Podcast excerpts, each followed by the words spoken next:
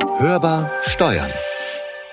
Warum eigentlich sind Theater geschlossen und Gotteshäuser offen? Warum eigentlich ist jede Boutique offen, aber jede Kneipe zu? Warum sind eigentlich die Baumärkte und Einkaufszentren voller Menschen, aber die Restaurants und Fitnessstudios leer? Das sind die Fragen, über die die Gerichte jetzt in den nächsten Tagen entscheiden werden. Hörbar Steuern. Der DATEV-Podcast. Mit Konstanze Elter und Carsten Fleckenstein. Wir reden einfach drüber. Herzlich willkommen. Wir hatten ja versprochen, ein bisschen was zu ändern. Sie haben es gehört. Wir haben einen etwas anderen Sound jetzt und wir haben ein neues Versprechen. Ja, wobei neu stimmt nicht so ganz, oder? Wir haben eigentlich ein altes neues Versprechen. Also wir reden einfach drüber. Und das heißt, das, was wir die ganze Zeit schon gemacht haben, auch weiterhin machen werden. Nur sagen wir es jetzt auch mal, wir reden einfach über komplexe Themen. Wir haben noch mehr geändert. Das allerdings haben wir nicht wirklich geplant, denn Sie erinnern sich vielleicht, dass wir in der vergangenen Folge angekündigt haben, heute über das Thema Stiftungen zu reden. Aber die Corona-Pandemie macht uns wieder einmal einen Strich durch die Rechnung, denn heute reden wir ganz aktuell über das Thema Eilanträge, also die Eilanträge, die Unternehmer vor zahlreiche Gerichte getragen haben. Und mit der Corona-Pandemie kommen wir mal wieder auch nicht ins Studio. Sie hören es vielleicht, die Tonqualität ist eine etwas andere. Wir bitten bei telefonischen Gesprächen, die wir führen, die Tonqualität daher auch zu entschuldigen. Noch sind wir im Lockdown Light. Das heißt, betroffen sind zurzeit vor allem die Gastronomie, aber auch Kulturbetriebe, Sportvereine, Kosmetikstudios und so weiter. Und dieser Teil-Lockdown hat schon jetzt zu einer Klagewelle geführt. Heute reden wir über die zahlreichen Eilanträge, die eben vor den Gerichten eingegangen sind und dort verhandelt werden. Von diesen Eilanträgen sind ja tatsächlich einige erfolgreich. Beispiel hier der Bayerische Verwaltungsgerichtshof und die Fitnessstudios. Die mussten ja bislang im Gegensatz zu anderen Einrichtungen des Freizeitsports vollständig schließen. Ja, und das Gericht geht in seiner Entscheidung davon aus, dass Inhaber von Fitnessstudios durch diese Regelung benachteiligt würden, ohne dass dies sachlich gerechtfertigt sei, weil das Gericht argumentiert, dass diese Regelung gegen den Gleichbehandlungsgrundsatz verstößt und damit ist die vollständige Schließung von Fitnessstudios nicht verhältnismäßig. Und die Politik hat schon reagiert. Ja, die hat reagiert und mit weiteren Einschränkungen gleich wieder agiert. Und Bayern verbietet daher seit Freitag den Indoor-Sport komplett. Ob hm. diese Verbote allerdings Bestand haben, das wird sich zeigen. Die Kläger, die sich bislang mit Eilanträgen an die verschiedenen Gerichte gewandt haben, sind meist Unternehmen, die besonders von den Einschränkungen betroffen sind, also beispielsweise natürlich die Gastronomie, Restaurants, Kneipen, aber auch Hotels, Tattoo-Studios, eben Fitnessstudios, wie gerade schon beschrieben, aber auch Theater und viele andere mehr. Ja, und um das Ganze etwas einzuordnen, sprechen wir heute mal deswegen mit unserem Kollegen und Rechtsanwalt Robert Brütting. Hörbar im Gespräch.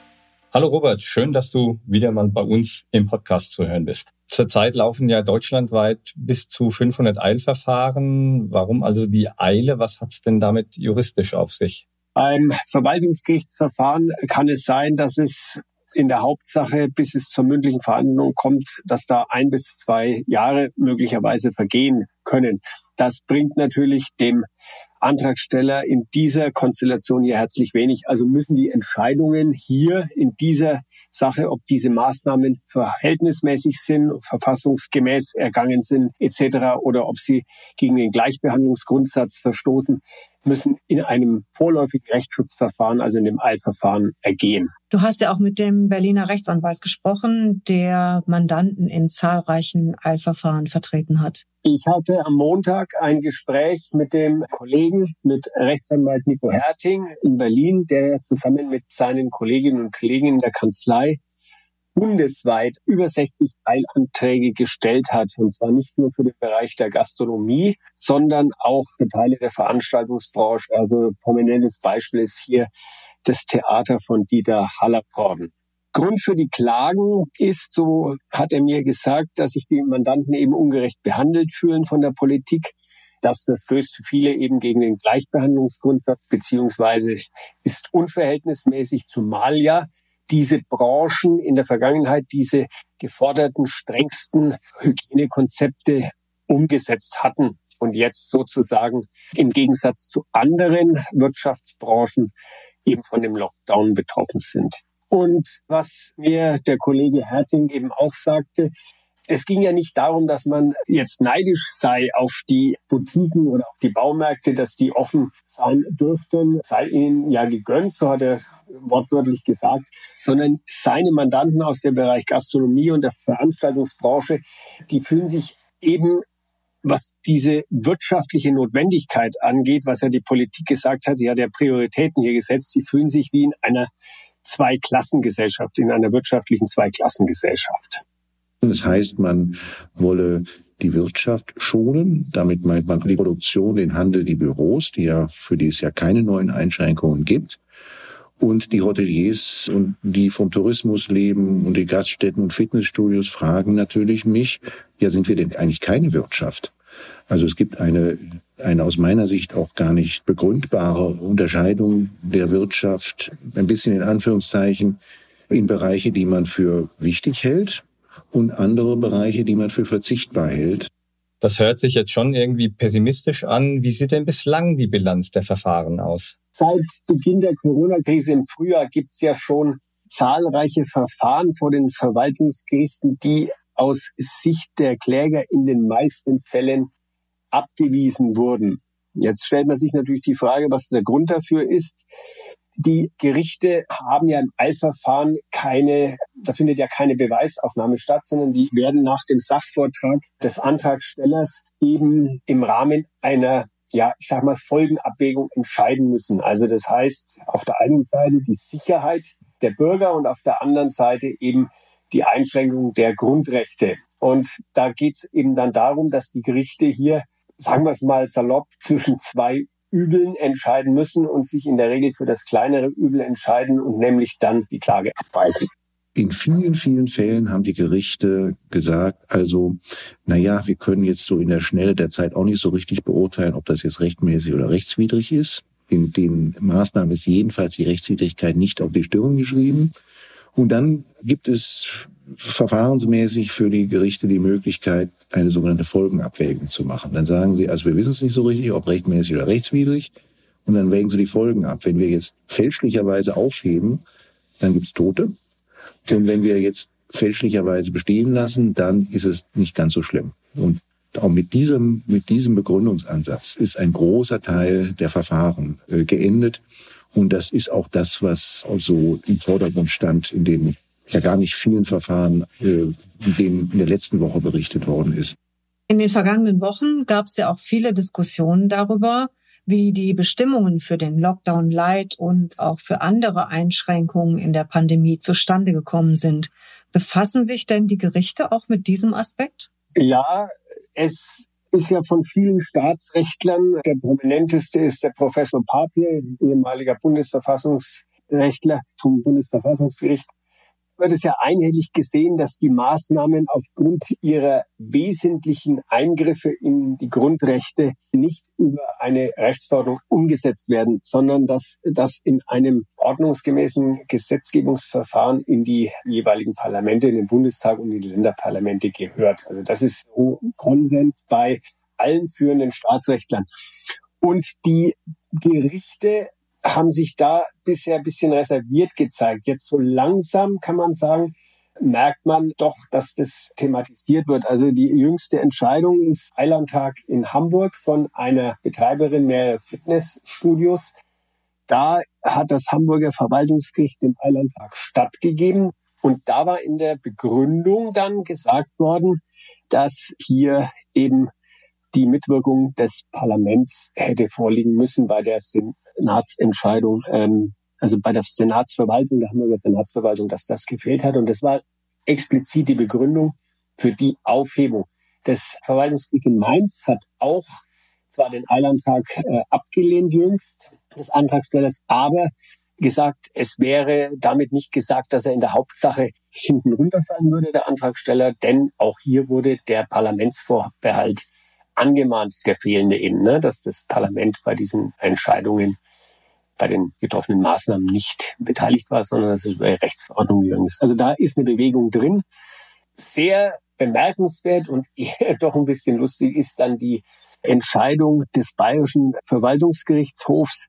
Das hat sehr plastisch der Kollege Herting erläutert der begründet auf drei Seiten, warum das alles eigentlich, eigentlich gegen die Verfassung und eigentlich gegen das, was jeder ähm, äh, jedes äh, Zweit- oder Drittsemester im Jurastudium mal im Grundrechtskurs lernt, ist, dass hier diese Maßnahmen alle auf dem Verordnungsweg gemacht werden.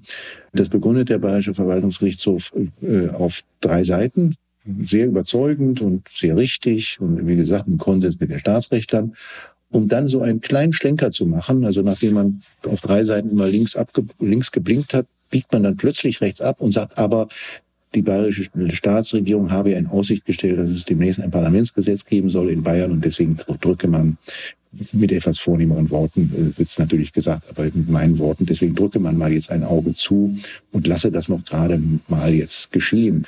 Die Gerichte sehen da die, das, das massive verfassungsrechtliche Problem. Sie ziehen aber ähm, aus, also das könnte man auch feige nennen, äh, sie ziehen nicht die Konsequenz und, und, und, und tun das, was sie eigentlich tun müssten, nämlich diese Maßnahmen aufzuheben. Das ist jetzt irgendwie klar, dass er das sagt. Er vertritt die Kläger und will natürlich, dass die Maßnahmen aufgehoben werden. Aber wie schätzt du das ein? Ich sag mal, nachdem jetzt auch jüngst das saarländische Oberverwaltungsgericht eine Rechtsverordnung im Saarland gekippt hat, und da wurde eben auch gesagt, das ist ein Verstoß gegen den Gleichbehandlungsgrundsatz in den sogenannten körpernahen Dienstleistungen. Also warum dürfen Friseure offen haben? Und äh, Piercing und Tattoo-Studios nicht. Also das war für das saarländische Oberverwaltungsgericht nicht nachvollziehbar.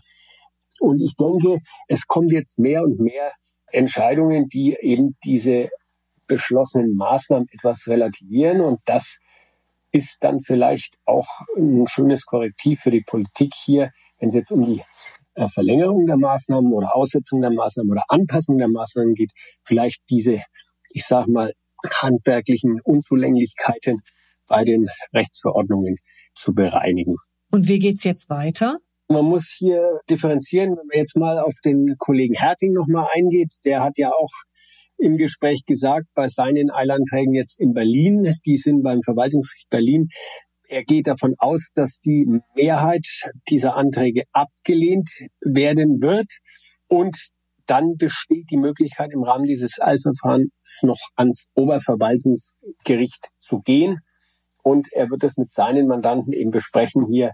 Ich sag mal, das muss der Mandant eben entscheiden, ob er das machen will, ähm, sozusagen in der zweiten Instanz dieses Eilverfahrens vorzugehen.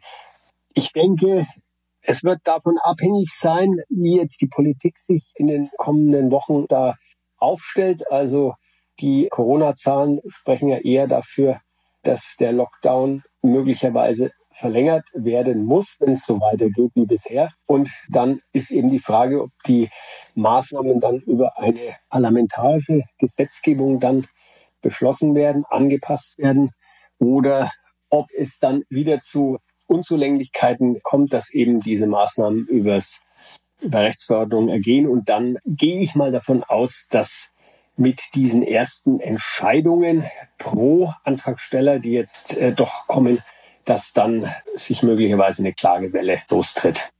Und das, was halt ähm, dort vor allen Dingen dann im Raum steht, sind zwei Sachen, die, die also aus, nach meiner festen Überzeugung einfach nicht sein können, dass sich nicht nur die die Parlamentarier eigentlich und die, und die Exekutive bislang weitgehend die Augen davor verschlossen haben, äh, was wir hier eigentlich für verfassungsrechtliche Probleme haben, diese Maßnahmen auf dem Verordnungsweg, sondern dass die Gerichte auch die Augen davor verschlossen haben. Ähm, da ist es jetzt an der Zeit und es ist auch meines Erachtens nur eine Frage der Zeit, dass die Gerichte da auch mal anfangen werden, massiv einzugreifen. Möglicherweise muss das über die Verfassungsgerichte kommen, weil es ja auch im Kern eine verfassungsrechtliche Frage ist. Soweit der Berliner Rechtsanwalt Nico Herting zu den rechtlichen Perspektiven. Dir, Robert, herzlichen Dank für deine Einschätzung. Vielen Dank und immer wieder gerne. Dass die Entwicklungen vor den Gerichten sich zurzeit rechts überholen, zeigt die ganz aktuelle Entscheidung des Bundesverfassungsgerichts. Dort ist nämlich eine Kino- und Restaurantbetreiberin mit ihrem Eilantrag gescheitert. Das war eine Kinobetreiberin aus Kempten. Das Bundesverfassungsgericht hat zwar gesagt, dass die vorläufige Schließung zwar ein gravierender Eingriff in die Berufsfreiheit sei, aber der Eingriff in die Grundrechte sei ja befristet und die Gefahren der Corona-Pandemie müssten ernst genommen werden. Und ob die Existenz wirklich gefährdet ist, das ist ja angesichts der angekündigten Wirtschaftshilfe auch noch unklar. Das kursiert ja zurzeit als die sogenannte Novemberhilfe. Damit sollen Zuschüsse von 75 Prozent vom Durchschnittsumsatz des letzten Novembers, also vom November 2019, an die betroffenen Unternehmer gezahlt werden. Und damit das Geld eben bei den Unternehmen schnell ankommt, gibt es die sogenannte Abschlagszahlung. Was ist das? Da haben sich zumindest das Bundeswirtschafts- und das Bundesfinanzministerium darauf geeinigt, dass es einen Abschlag geben wird, angeblich bereits Ende November, damit das Geld, das jetzt schon überall angekündigt wurde, schnell bei den Betroffenen ankommt. Demnach soll es für Solo-Selbstständige einen Abschlag von bis zu 5000 Euro von dieser Hilfe geben und für andere Unternehmen bis zu 10.000 Euro. Genau, die Hilfen, also Anträge und Auszahlungen, die laufen über eine elektronische Plattform und die haben wir Ihnen auch in die Show Notes gestellt.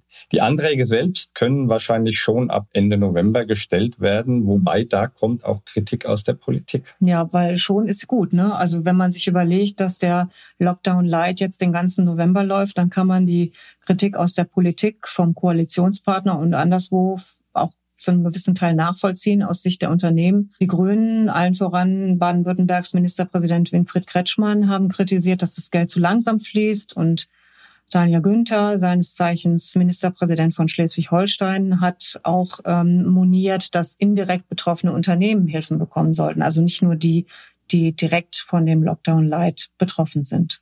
Und auch an anderen Stellen wird über Corona-Einschränkungen debattiert und es gibt Kritik. Da wird jetzt zum Beispiel auch wieder im Parlament diskutiert, nämlich über die Neufassung des Infektionsschutzgesetzes. Ja, da gibt es einige Änderungen, die geplant sind im sogenannten IFSG. Da haben einige Juristen in einer ersten Anhörung zum Gesetz moniert, dass dies keine geeignete Rechtsgrundlage ist. Also das Gesetz sieht ja vor, dass die Eingriffe in grundrechtliche Freiheiten präzisiert werden sollen. Dazu gibt es dann einen neuen Paragraphen den Paragraphen 28a im IFSG. Und die Experten kritisieren hier, dass dies den Vorgaben von Parlamentsvorbehalt und Bestimmtheitsgrundsatz eben nicht genüge. Also im Grunde kann man hier auch schon, wie Staatsrechtler es schon an anderer Stelle gesagt haben, das Fazit ziehen, dass man auch bei den ganzen Corona-Einschränkungen den Blick ins Demokratieprinzip nicht vergessen sollte. Und ja, man wird jetzt halt abwarten müssen, ob Gerichte diese neuen Vorschriften als Rechtsgrundlage akzeptieren werden. Und daher, wenn Sie diese Sendung jetzt hören, wir haben aufgezeichnet am 13. November nur für den Fall, dass sich da jetzt eben noch bis dahin mehr geändert hat. Ob jetzt an den Einschränkungen oder auch an den Gerichtsentscheidungen, das wird man sehen. Demnächst hörbar. Ja, ist denn schon Advent? Nein, aber bald? Vielleicht ganz bald? Ja, und damit es Ihnen im Lockdown, wenn er denn noch da ist, der Lockdown, nicht langweilig wird, haben wir einen Countdown statt einem Lockdown. Wir haben tatsächlich einen Audio-Adventskalender, könnte man dazu sagen. Und Sie können jeden Tag ein Podcast-Türchen öffnen. Ab dem 1. Dezember, wie immer, überall da, wo es Podcasts gibt. Das war Hörbar Steuern, der DATEV Podcast. Wenn es Ihnen gefallen hat, abonnieren Sie uns. Und wenn Sie uns was zu sagen haben, geht das natürlich auch unter podcast.datev.de. Sie können uns auch anrufen und uns eine Sprachnachricht hinterlassen unter der Telefonnummer 0800 082 6782. Stellen Sie uns Fragen, sagen Sie uns Ihre Meinung. Oder wünschen Sie uns einfach eine schöne Adventszeit. Die wünschen wir Ihnen auf jeden Fall auch. Hörertelefonnummer steht natürlich wie immer auch in den Show Notes. Mein Name ist Konstanze Elter. Und mein Name ist Carsten Fleckenstein. Wir wünschen Ihnen eine gute Zeit. Bleiben Sie optimistisch. Kommen Sie gut durch den Advent. Und hören Sie wieder rein. Hörbar Steuern. Der DATEV-Podcast.